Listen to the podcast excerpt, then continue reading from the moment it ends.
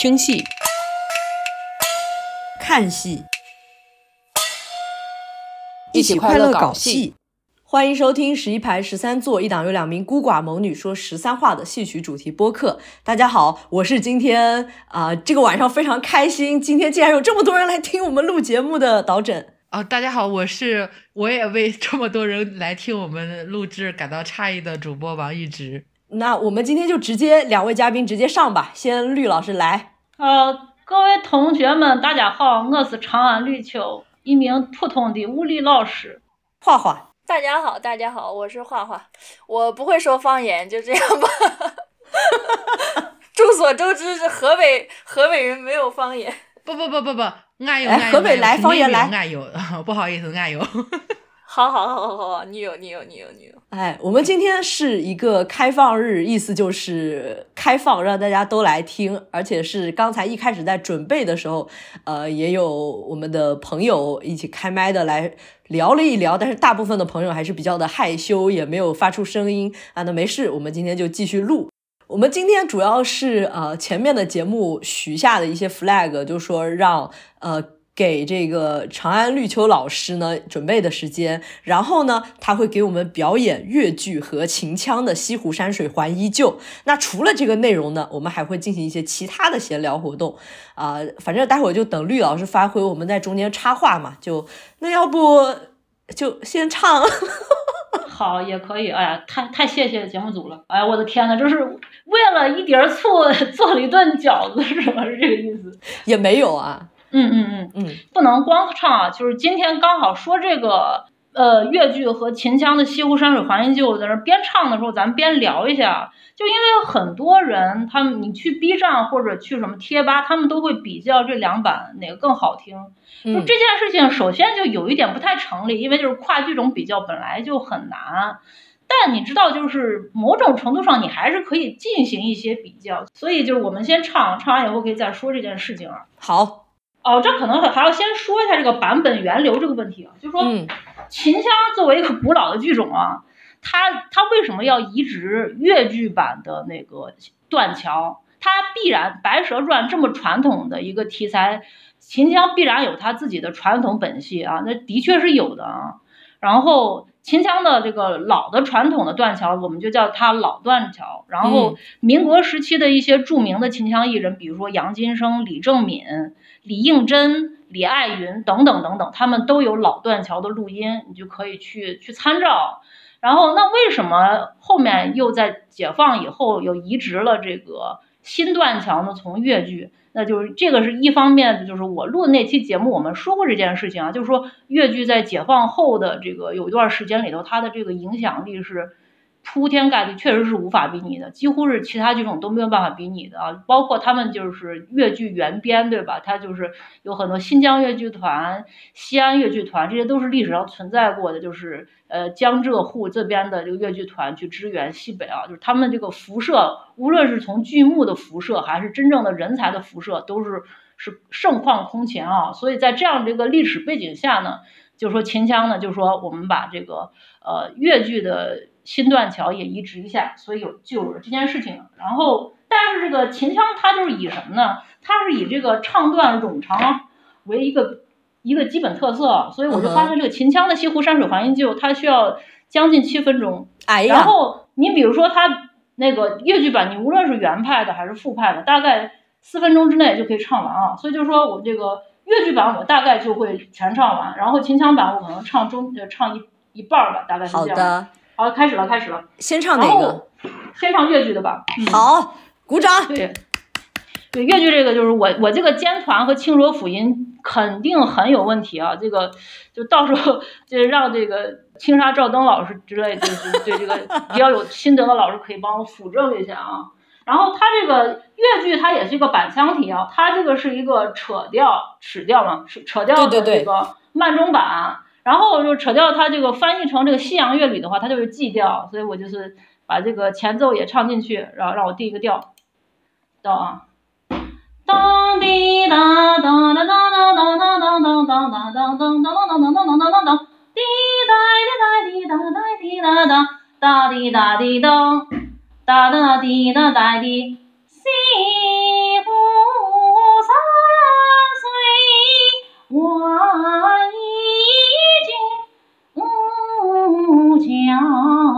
飞满对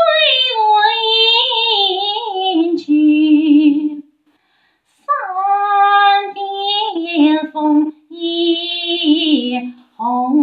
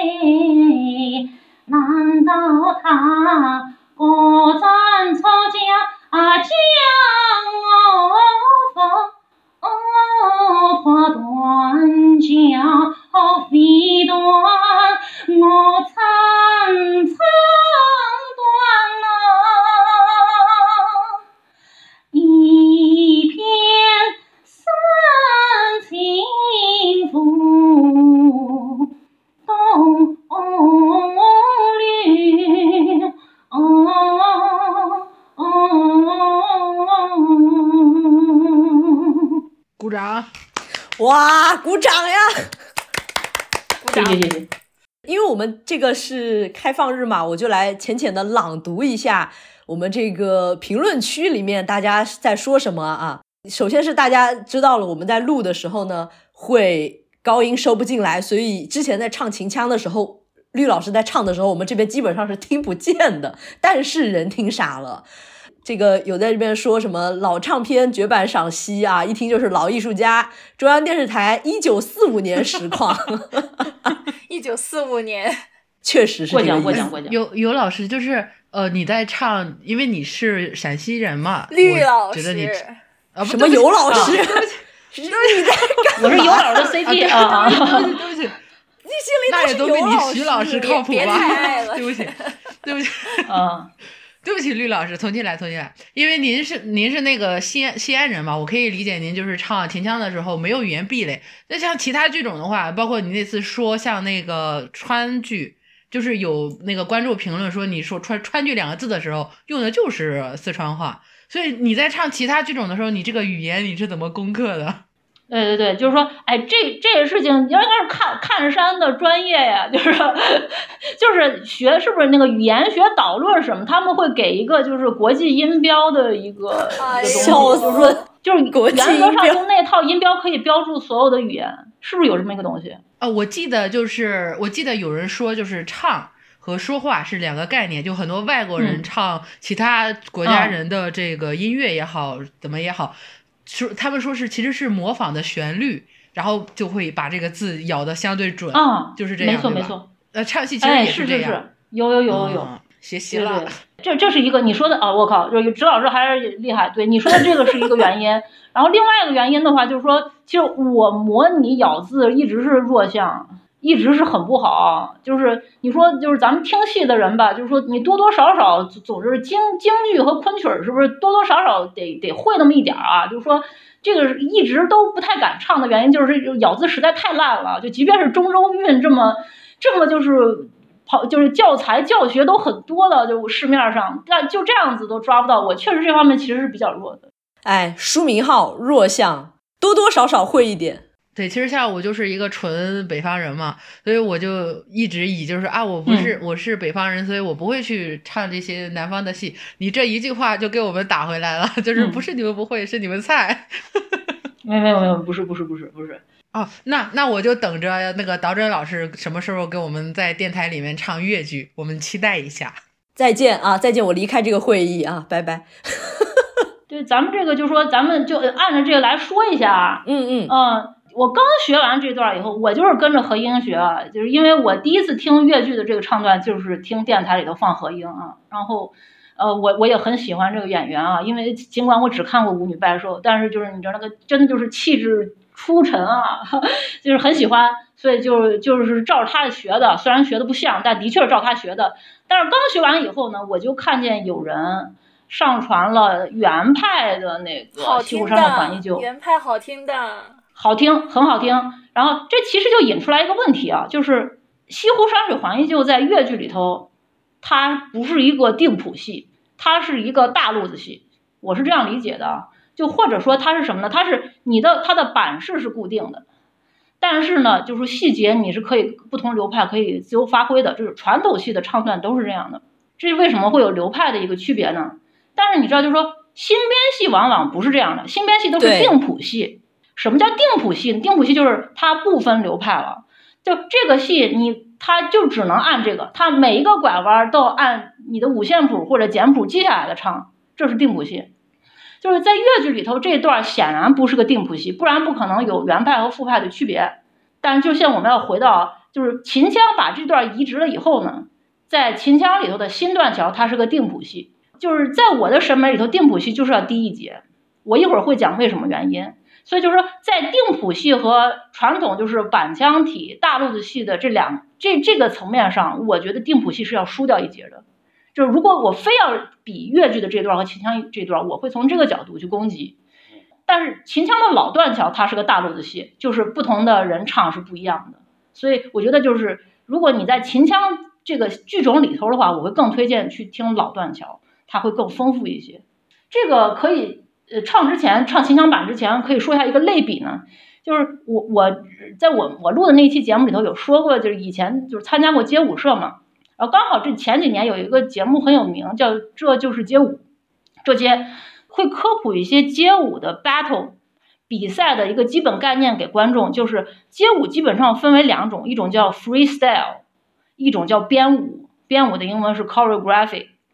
Freestyle 就是即兴，即兴和编舞这两两种门类在比赛的时候是不一样的。编舞就是你之前要精编好一段，然后上去配这个音乐，精准卡点，然后这是一类。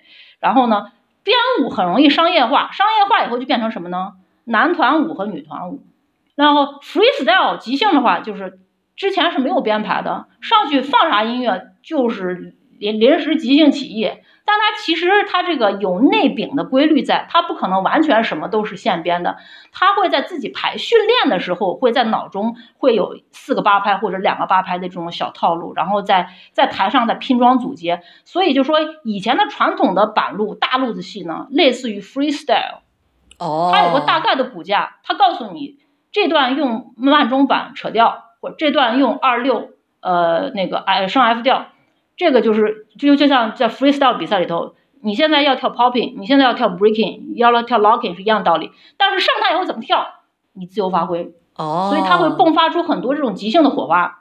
然后定谱戏像什么呢？像编舞比赛，就编舞比赛，你知道就是创造力，就是乍一看是更创造力的啊，但是其实是被限制住了，其实是桎梏更更高了。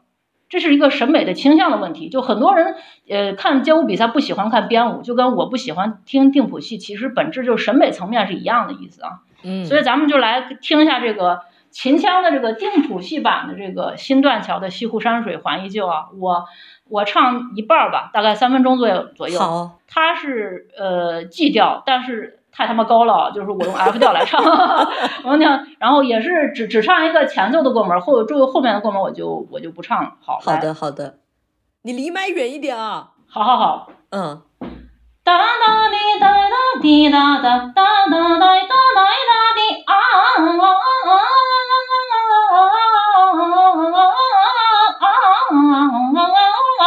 他那个啊啊啊，那是这个板胡在那滋滋滋，对。然后西湖山水还依旧，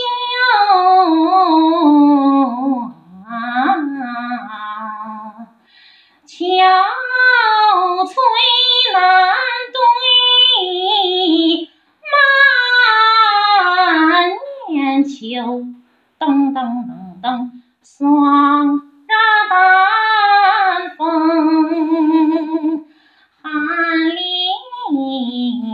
走，不堪回首，依旧有啊，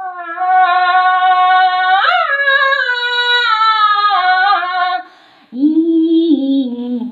旧有。然后转慢板，之前是二六，然后当初，当当当当当，在阿弥，当当滴当当当，已经不少，当叮当叮当叮当，板桥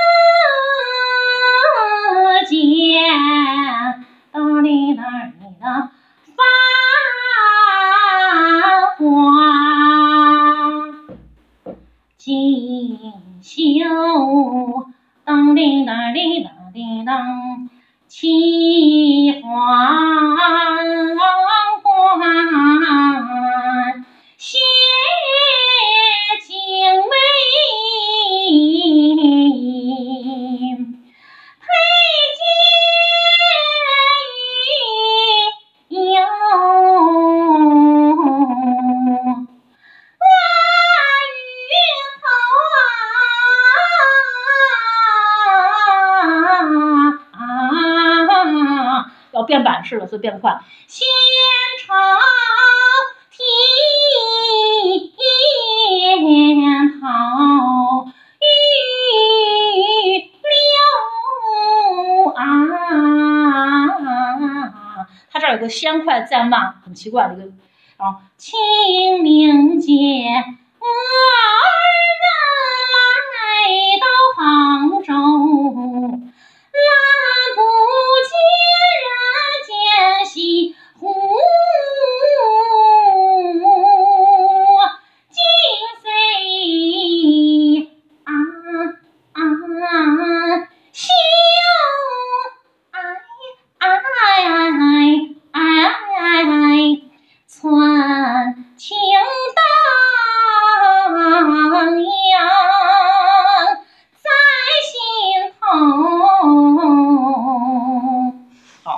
到这儿。好，鼓掌。好好好，弟弟，这这趁热趁趁热打铁说一下啊，就这段其实就是还是要那个你要有听过基础的人，你就是问一个就是秦腔的听众啊，他可能听过几遍这个，你去问这段里头你最给你印象最深的是哪一句？我相信百分之八十以上的人都会说是哪一句呢？是想当初，当当当当当，在峨眉，当当叮当叮当，就百分之八十人会说是这句，因为为啥呢？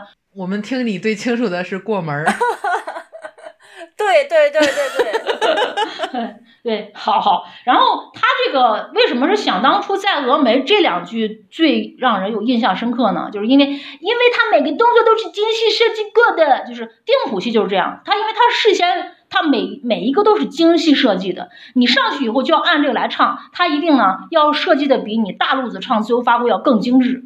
他这个想当初在峨眉是一个创新，他用这个想当初在峨眉这六个字儿啊，进行了一个二六到慢板的一个版式转换。我几乎很少在传统的秦腔戏里头是二六到慢板是这样转的，这所以这是他创新的地方。就是我们说，就是说定谱系它肯定有值得学习的地方，比如说这种创新的这种作曲的技巧，但就是说，你就是就是固定住了，就是它虽然让人管得很惊艳，但是从此以后就是这样唱了，所以就是这样的一种感觉。天呐，呃，创新是作曲的技巧，这一点是我你打死我也听不出来的。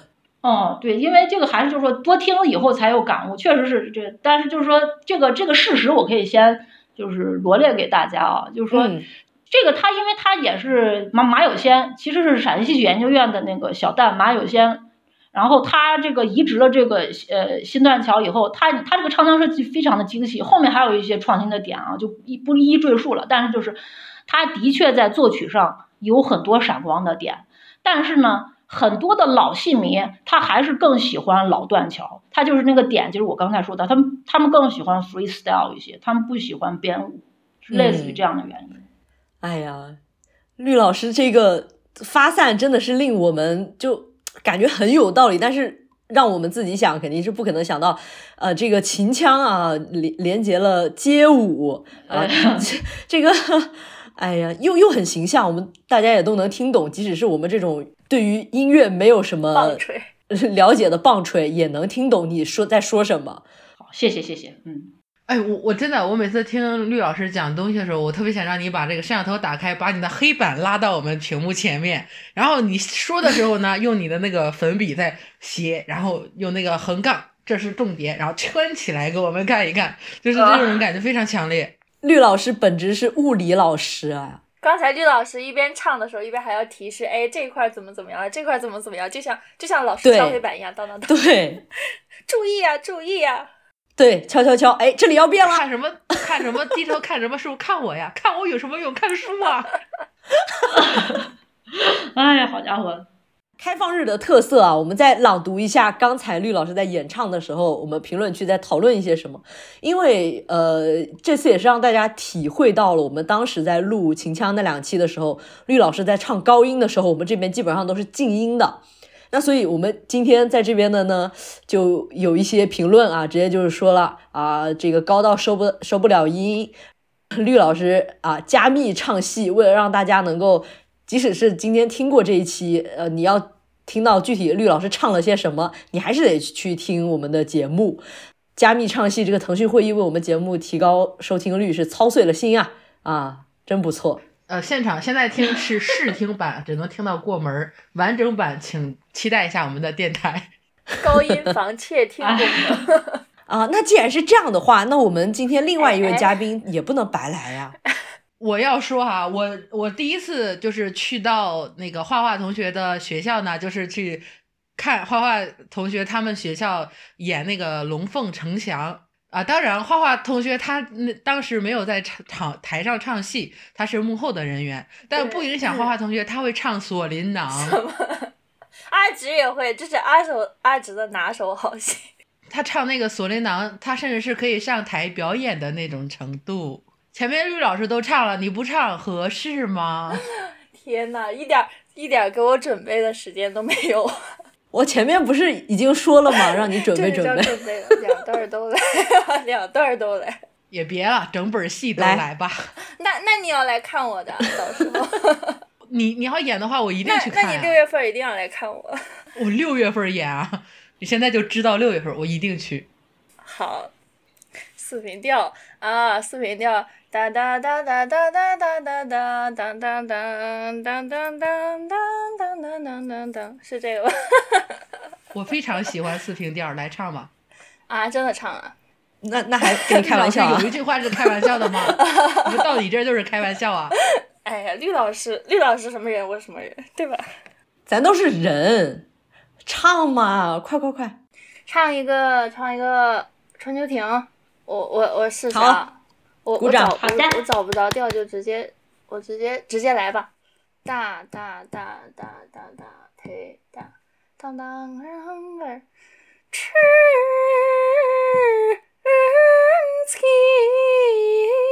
秋天外风。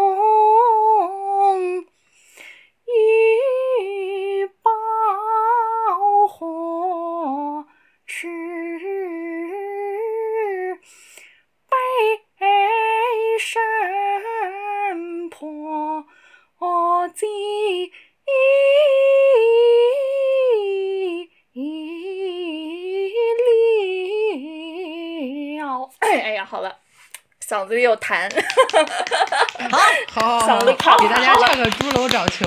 猪楼找球，猪楼找球，猪楼找球是在转圈儿，猪楼找球那儿唱。你打开屏幕演呀！你在想什么？你在想什么？你在想什么？这是另外的价钱。那越剧不来吗？来两句越剧。越剧，你不是咱们上次听的那个，就是不出名的小小演员，也没有得过梅花奖的那个徐玉兰同志的那个唱段。唱一段那个独西厢吧。该死的五十八道，弄出这银子眼球来吊销。文章的娃儿欺负人，我可要到舅舅跟前将你告。那哎。让我唱完，早了，早了，早，然后唱完，唱完，对不起，节骨眼打断了，从你 完了进不去了，你让我再进进不去了。那张生一封是关于太子口，那隐隐绑进人夜黄昏哎，那红娘三层上房。老夫人，那为民我千兵严做鸟满队，我以为你当是对，呸，原来是个人阳拉枪的，好了吧？哎呀，上月马上下聘书，好,好，啊，好紧张。好紧张！你们突然，这这叫突然袭击。没有啊，我们说过，对不起，我们说真的过很好戏的呀。但是我没想到，呃，我也想，我也想要可能要到节目最后，然后你说唱一段蛮好的，唱一段，没想到突然，呃，李老师唱完突然 Q 我唱，马上能下聘书的概念，真的真的，特别有味韵味。特别对对对对对。谭老师，你别说我，你别 Q 我，你别 Q 我，不要你不要说话，你不要说话，你不要说话，紧张了不要说话，你知道我要说什么是吗？你你作为我们今天电台录制的唯一一位南方同学，你不应该唱两句吗？我不会，我真的不会，我是我是属于，我真的不会，一句来不了。我唱两只老虎都能跑掉，真的。好放放过我放过我下次等对看对对对看给我们唱那个那个陈立宇老师教他的《金玉良缘红楼梦》好吗？陈立宇清瘦是吧？那可是陈立宇对亲亲授。授。对，我不开玩笑，他一开口真的给我吓死了。哪种吓死？哪哪种吓死？你们自我自己领会就好。他什么时候给你唱的？他当时，他那天晚上他说，他说我想练一练，再给我再唱。我说那你先唱吧。他他真的很听话，他唱了就差点吓死我。陈立宇老师连夜连夜去他家找他说：“你给我把那节目删了。日后你闯出祸事来，不要提。把为师的名字说出去。黄看山就是我们前往期聊剧本的时候，聊剧目的时候会邀请到的我们电台的吉祥物。后来因为他妈妈不给我们续费了，那就就一直后来就没有让他录过。主要是因为看山他最近变成黛玉了，所以他身体不太好，就哎呀，在家里歇着。哎呀，我们应该让画画同学分享一下 他那个阳里阳气的成败。哦，是什么叫什么什么叫阳里阳气你不懂吗？你不觉得你唱程派就蛮蛮吕阳的吗？？No，我 No，我觉得我和他，我和他就是嗓嗓音完全不一样。但是你很适合唱王派啊，对你唱王派是你直接很好的攻，王派吧。放弃那个那个那个不知名的程派，你就攻这个稍微有点名气的王派，可以，不是不行。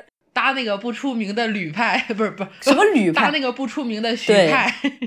现在应该让绿老师来点评一下那个花花同学对刚才唱的这两段如何？画唱的实在是太好了，他无论是唱京剧还是唱越剧，都非常的有韵味。韵味就是我非常缺少的东西。哎呦，啊，唱戏就是贵在韵味啊，嗯。你你想想，我们的嘉宾唱黄梅戏有黄梅戏味儿，唱这个王派有王派味儿，然后唱秦唱秦腔直接加密，我靠！我们节目真的这是谁找来的人啊？哎，算了，不夸不夸，到时候等到我们那个过年的时候，我们做一期不是做一期，呃，做一个特别的环节来夸一夸我们的 HR。好，那现在我们谢谢我们就继谢谢续 进行这个绿老师要和我们一起讨论的话题，接下来进入到第二趴。哎，最近不是那个总台在那个排春晚嘛？那就是全国人民最关注，然后也是骂骂声最多的呢，还是语言类节目，还是小品类节目啊。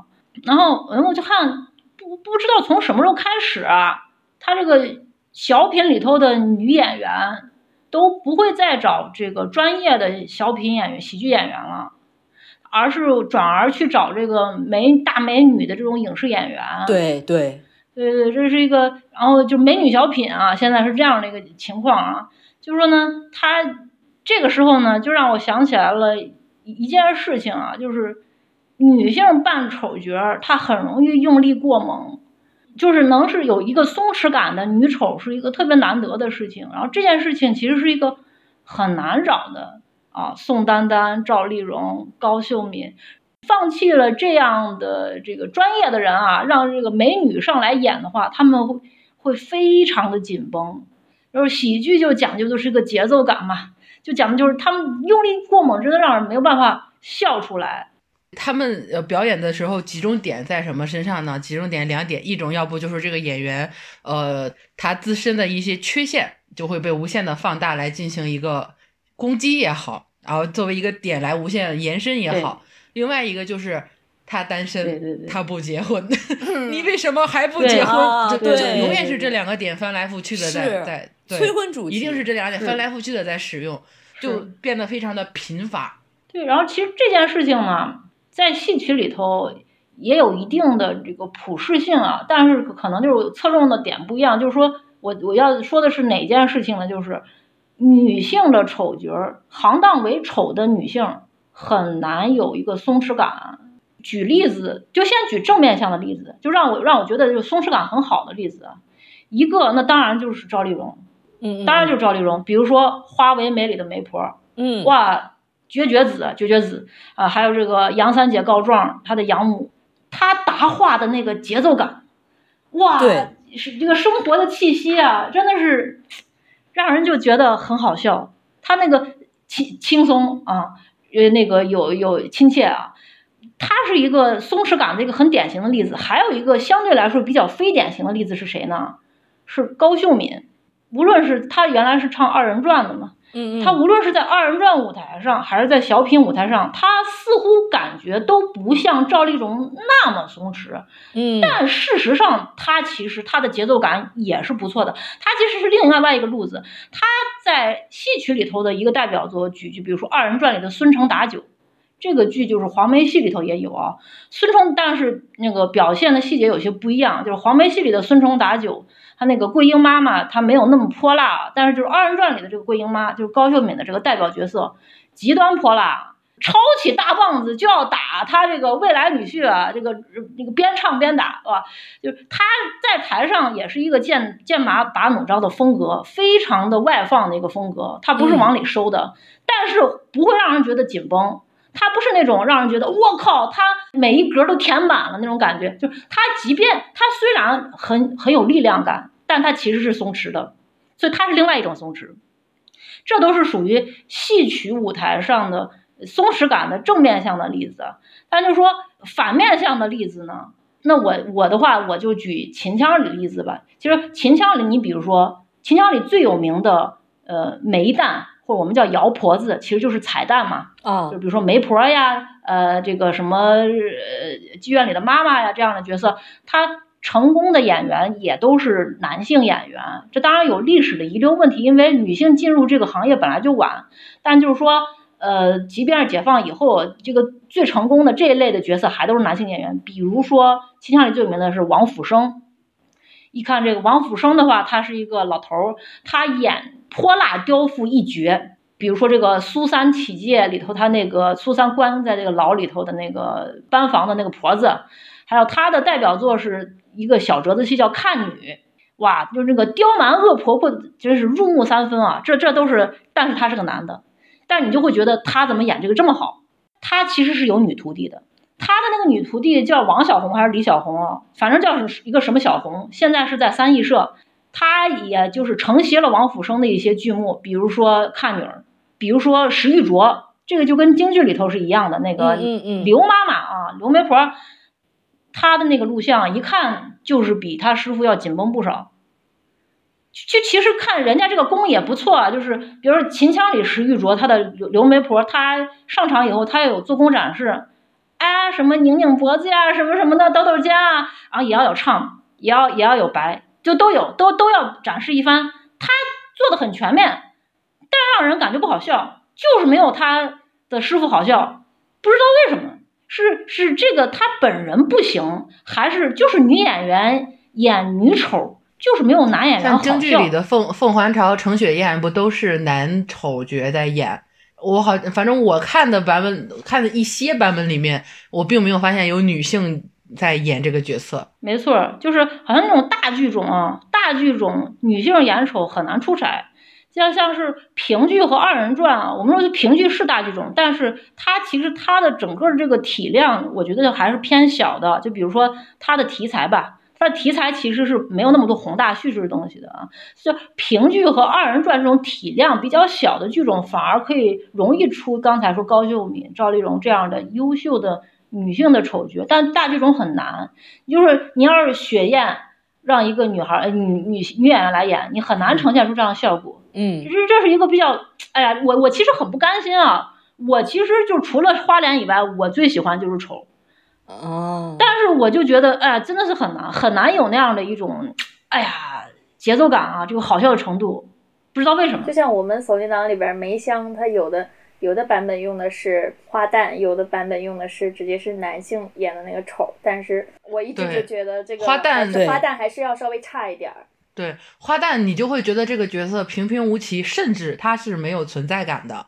但是丑角你会觉得梅香这话怎么这么多，梅香怎么这么好笑？但是花旦的时候，你你甚至都感受不到这个人物的存在。这也是和他这个角色他起到的作用是有关系的。如果他是这个像红娘那种推动剧情的，那就不一样一点。但是这个它是属于一个调节气氛嘛，那就、嗯，就是我们不不妨再深深挖一下这个原因，比如说为什么男扮女就是一件好笑的事情，而女扮男往往没那么好笑。你像这个以前《戏迷之家》，就是央视老呃爱搞那个《戏迷之家》风箱戏演出，就是深深入人心的是什么？是什么杜哲什么那个叫啥来着？林科他们呃这个反串四大名旦啊，都是这种。或者是这个朱强演一个老旦啊，都是这样的。反而是你比如说，呃，王艳反串一个什么严派啊，或者是张馨月一赶三二进宫，没有人记得这件事情，好像这件事情不那么好笑，不如徐梦鸽演红娘那么好笑啊。好像就是男性角角色可能本身上可能更滑稽一点。我这我有一个我有一个就是有点阴谋论的感觉啊，就是说 会不会就跟我们这个社会的这个潜日意识里头，大家对这个社会地位的一个有一个上和下的这样的一个定位，嗯，所以就是由上面的这个族群啊去演下面那个族群，就是一件好笑的事情。然后由下面的族群去演上面的族群，其实是一件增光添彩的事情。嗯，我陷入了沉思。我觉得有道理。评论里有朋友说，呃，男扮女是更丑，女扮男一般都比较俊，有道理啊。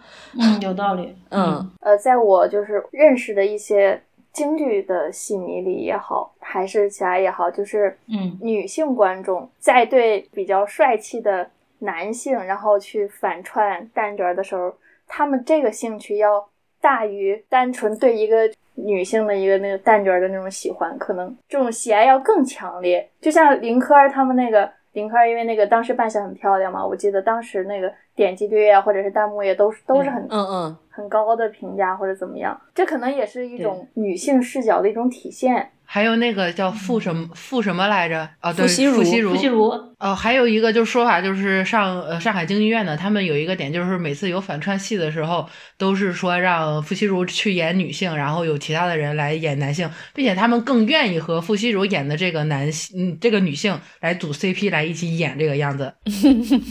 这可能也是一种反差感比较大吧，我觉得。但是我觉得这个话题真的就处于一个性别那个人类学啊什么的，这个蛮就是写一篇论文出来。是不是有一点像他们娱乐圈里说的那个叫泥塑粉？啊，泥塑，对对对，泥塑就是指把一个男性性别为男，但是老想象他是个女的，是吧？我女儿傅希如，啊，对，我女儿林科，嗯，虽然虽然听着好像有点吓人，但是哦，挺妙的。我觉得这个再扩展一下，又可以说为什么那个 BL 小说更受欢迎，这个就非常、嗯对对对对，哎，是？吧？是的嗯，包括推荐大大是的是的大家看粉红理论。什你从么鬼你从 你从 BL 还可以扩展到那个为什么耽美小说怎么怎么样怎么怎么样。呃，梁祝那期的豆豆同学，他非常喜欢看小说嘛，呃，他就讨论到一件事情，就是说现在的 BL 小说已经扩展，就是已经扩大到了宏伟的世界观，呃，更更大的议题，而 GL 小说这部分呢，还在演什么情情爱爱，还在演一个是霸道总裁，一个是那种小女小女生的形象，还在讨论就是啊、我们两个谁谁 TP 的问题，还在 还在围着这个地方在讨论，而 BL 小说就已经是宇宙洪荒，就各种特别大的议题了。我也不太了解，但是人家既然这么说了，那肯定人家了解嘛。对他看小说比较多，他很喜欢看这些东西，他也经常跟我推。他说他其实是非常不喜欢看 BL 小说的，但是 BL 小说里边有更宏大的一些东西。他经他经常是在呃特别难看的一堆 GL 小说里边挖出来一个推荐给我啊，当然我也没有去看，对不起。我相信直老师说的这个，因为三国就是一个宏大的题材，然后大家很往里头去爱磕各种 CP，它就是个现成的例子，它就是个现成的又宏大又 可以往 BL 走的一个东西。对 BL 的在广播剧里的排名也是很前的。可能是我自己的一个感觉啊，因为男性主导的一些题材，他们总是有一种比较理所当然的感觉。然后呢，女性的话就总还是在在讨论我们要怎么样去突破这些禁锢吧。一出生就在罗马了，我们还在挖罗马的地道呢。就是那种耽美文学，可能他们的作者大部分都是异性恋吧，他们可能也涉及不到像 JL 小说，嗯是的他们那种想，比如说我们想阐述的我们的束缚呀，或者挣扎呀，对呀，这种禁忌情感，他们可能少了一点生活，可能。是吧？这让他们怎么获得生活体验呢？这很难呐、对，所以我觉得在这方面可能就不会那么深刻。所以我们是怎么样从这个话题一开始先从街舞，然后来到了一些 BL GL 小说，我们这个 其实就是有的人会呃说，为什么你们女性反复的说自己很苦，怎么怎么样？现在呃社会女性的社会地位不是已经大幅提高了吗？你们的社会地位比男性还要高啊！就这些话的时候，其实就很无奈。哦，我如果说我们从小生活的环境就是像你们男性一样那样的话，我们也不会觉得呃那么多的苦难，也不会那么反复的来提起我们的苦难，就是因为呃他们过于理所当然，过于觉得这些东西都是唾手可得的，而我们去争取这些东西的时候，他们就会觉得我们吵闹。我们也没有想吵闹，那该属于我们的东西却被别人轻而易举拿走的时候，我们就会有不甘，就会想说，就是要说出来呀。我们我们不说出来，我们作为一个声音被关掉的人，我们再不说的话，就更没有人会听到我们的声音了。我们在还可以说的时候，我们当然要不停的说，要让你们知道我们在，我们在的存在感是很强烈的，是顶到了你的，是怼在你的腰眼上，告诉你我不开心。哎呀，张老师真会说，鼓掌！啊，鼓掌，鼓掌，鼓掌，鼓掌。就是提起 GL 小说，是扶苏那期节目还是宝冢那期节目？你们提到了莲香伴，有一期提到莲香莲香伴，我对我想我一直想就是说，趁这次返场，我要补充一点东西，好，刚好也是跟这个 GL 小说相关了啊。嗯嗯我我看了一下他这个，因为他这个影印本就会有后面的人就帮他去做序，就这个序不是作作者做的，是后面的人做的。然后这个序就有意思了啊，那个序它一那个我一开始下的影音版的，它通常是没有剧斗的，对吧？然后我古文又不行，我我说不行，我要自己先剧斗。然后我斗完了以后呢，然后我发现这个贴吧里头有人斗完了，然后跟我斗的完全不一样，我就说为什么我斗出来这么怪啊？这无论如何，太经典了，这嗯。我已经能懂那种痛苦的感觉了。斗完以后就看懂了，看懂了以后啊，火大，非常火大，因为他那个序言啊，强调了两点，第一点叫妻妾互怜，实则是互相嫉妒，这是他那个序言的第一个观点啊。哎呦，这啊什么？你说火大不大啊？第二个观点，对，说知音这个话题其实是在寄托礼于现实的不畅。啊？点中点。所以大家我们一直我们一直认为就是说莲香伴是一束光，是就是浩如烟海的这个传哎传统的这个传奇的这种话本里头啊，一束照照在女性身上的光。然后发现这个序言完全推翻这一点啊，他说什么互相嫉妒啊，或者是也哎呀影射礼遇，我靠，就让人非常的不爽。就是我我一定要把这个不爽要 要揭发一下，大家也可以去看那个序言啊，就是天呐哦，我说完了，哎，太经经典了典了。唉。我们是和那个宋璇同学录的那一期说四百多年前的女性主义那期也提到了，就是总是会提到是借女性写女性啊，然后来表达这个作者、这个作为男性的自己的苦闷啊，这个非常经典。但是确实是有这样的作品的，也不能否认嗯啊。是是，唉，绿 老师，哎，是是是这样的，就是哎我们之前录电台的时候，发现就是我们没有刻意的去筛选性取向这件事情，但是发现，呃，之前面很多我们的嘉宾都是弯的，就是这么的巧。但是最近又直回来了。但是绿老师是 绿老师是直的，绿老师是直的。绿老师是纯直，纯直。最近录的几位嘉宾又都是直的，又直回来了。咱们这个有缘千里来相会，你管他直不直啊？此处有一些省略啊，是因为我们胡聊八聊聊到了请演员来上我们节目这件事情，所以接下来就提到了完全没有过接触的演员的话，我们这这个确实没办法。这方亚芬的话，那就是因为我们不想，真的不想，一点都不想。唱得好，甄老师哭的比唱的好。如果是不熟的演员，你可能就会做成像那种比较官方的那种访谈嘛，那那样就没有意思了。好，对甄老师继续演我演完了，啊，不是你刚才不是说来一个什么我给大家表演一段哭吧。我不想神。经病？哎，不是，你得给大家表演一个之前有什么没有表演过的念白。哦，没有，我我我能表演的话，那只有只有评剧好吗？给大家来给大家唱一个评剧版《锁麟囊》，快点的。好惨，松弛版，春季里开花，十四五六，六月六我看舞秀，我春打六六头，这么包装简直太难受，我张不开嘴，我跟不上六啊！你说难受不难受？你说难受不难受？受好，好。绿老师，你这不是找彩蛋，来了来了，这不是来了吗？哎，真的，就那个呃，画画演锁麟囊的时候，我高低不得来个对梅香啊！你不得给我来一个胡婆？我胡婆儿，直老师平时就是我接触，我也是给接触你们不超过两个月啊，但是我我是感觉直老师他整个人这个聊天的状态还是挺挺松弛的。他要是来彩蛋的话，我觉得他有这个天赋。其实这不是一个，这不是一个点啊，这是一个非常可贵的一个事情啊。对对对对对对这这是是这是对我的一种对，阿肯定芝。是 能放得开的人，这个角色很难演。他一上来就能放得开，我我就我就差一点。因为小时候不叫小时，就是小时候了，在上学的时候跟朋友一起演小品嘛。我们当时在学校演那个呃，演了两个小两三个小品，当时效果就特别好，特别炸场的那种。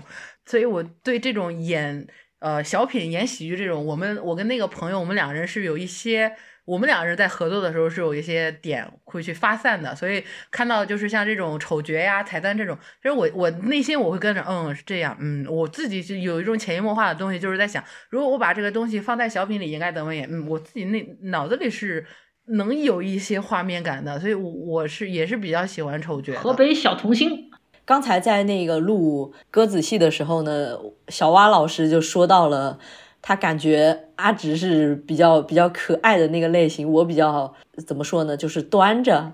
但是其实我们两个人的形象可能是反着的，但态度确实是这这样的。我我我之前每次听呃导真老师录的时候，我会觉得嗯导真老师有的时候太官方太正太正了，呃，但是录苏菲那期的时候，我会觉得真的是他没来的那半期，我真的是觉得这个电台没了他就垮了，所以你们两个是最佳拍档。蔡蔡康永和小 S 吗？很拍很拍。组合名叫什么来着？叫之前是谁取的？叫什么？玉枕。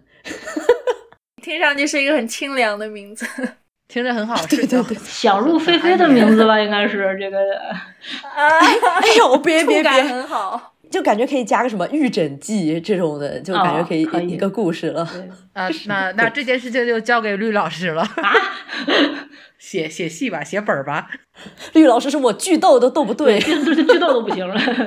今天哇，今天不错，今天竟然有这么多人，就一一直到现在都还在哎！哦天呐，我感动！我现在截个图啊，我们合个影。我们再邀请词画画同学唱一段。又唱你不是说你不是说结尾的时候你要唱一段吗？套路，结尾的时候你应该唱那个锁麟囊的那个，就是呃，这才是人生难预料。哎最后一个大团圆了，来了！要真真的要唱吗？唱唱唱，你以为开玩笑呢？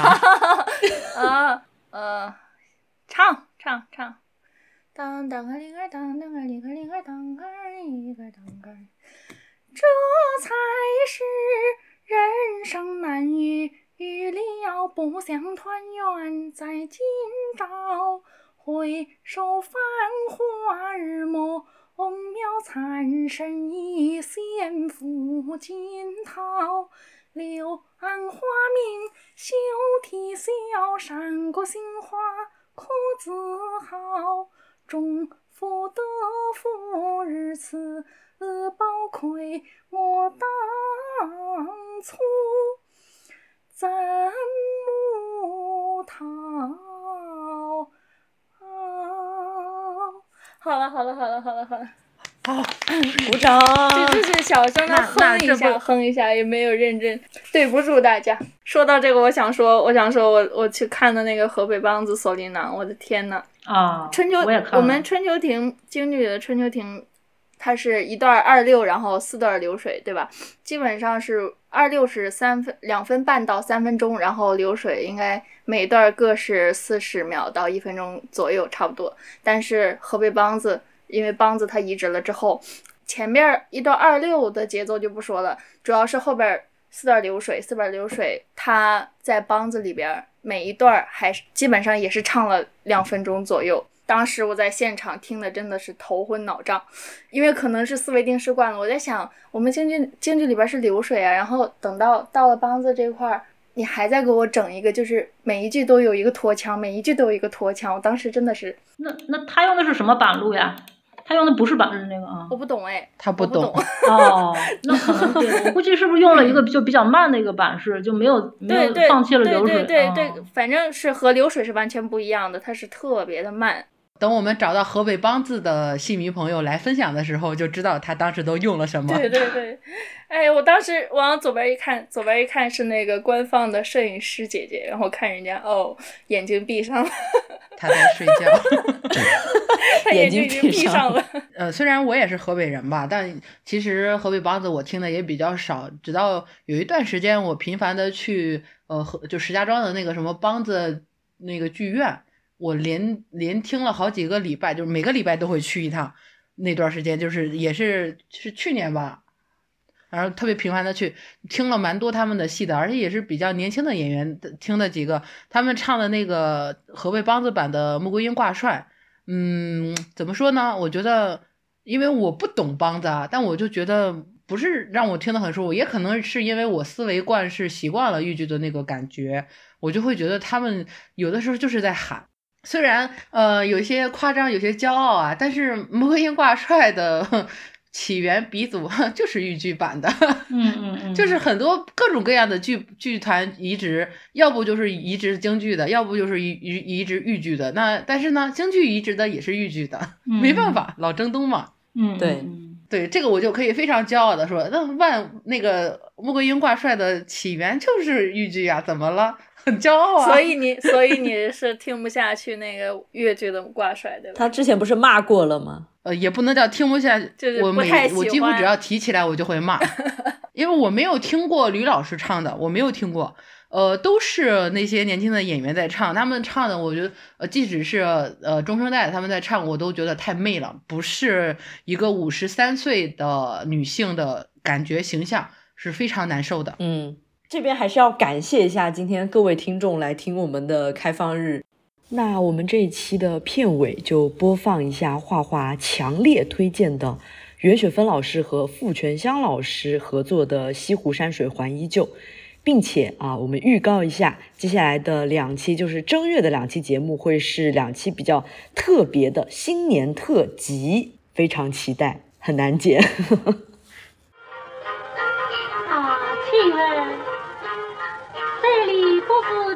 当初避雨的所在吗？是的。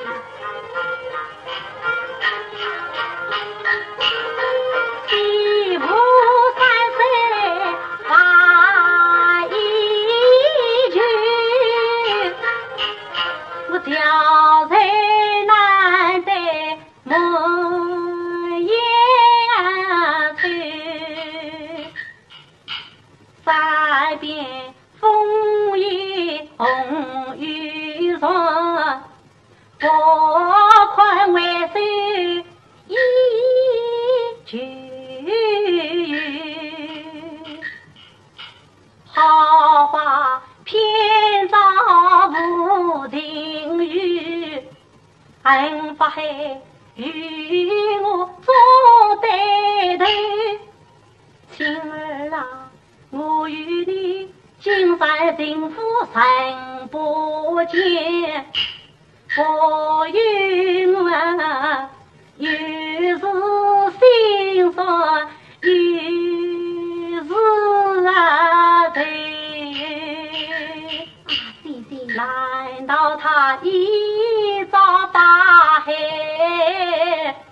难道他孤身参加将我为？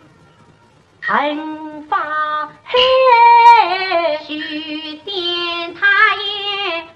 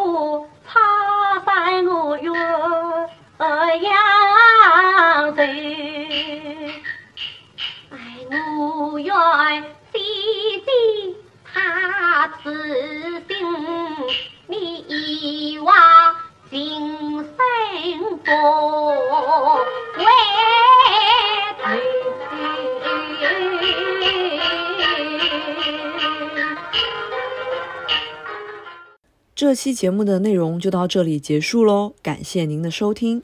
如果觉得我们节目还不错的话，订阅、关注、评论和分享给你的朋友，都是对我们莫大的支持。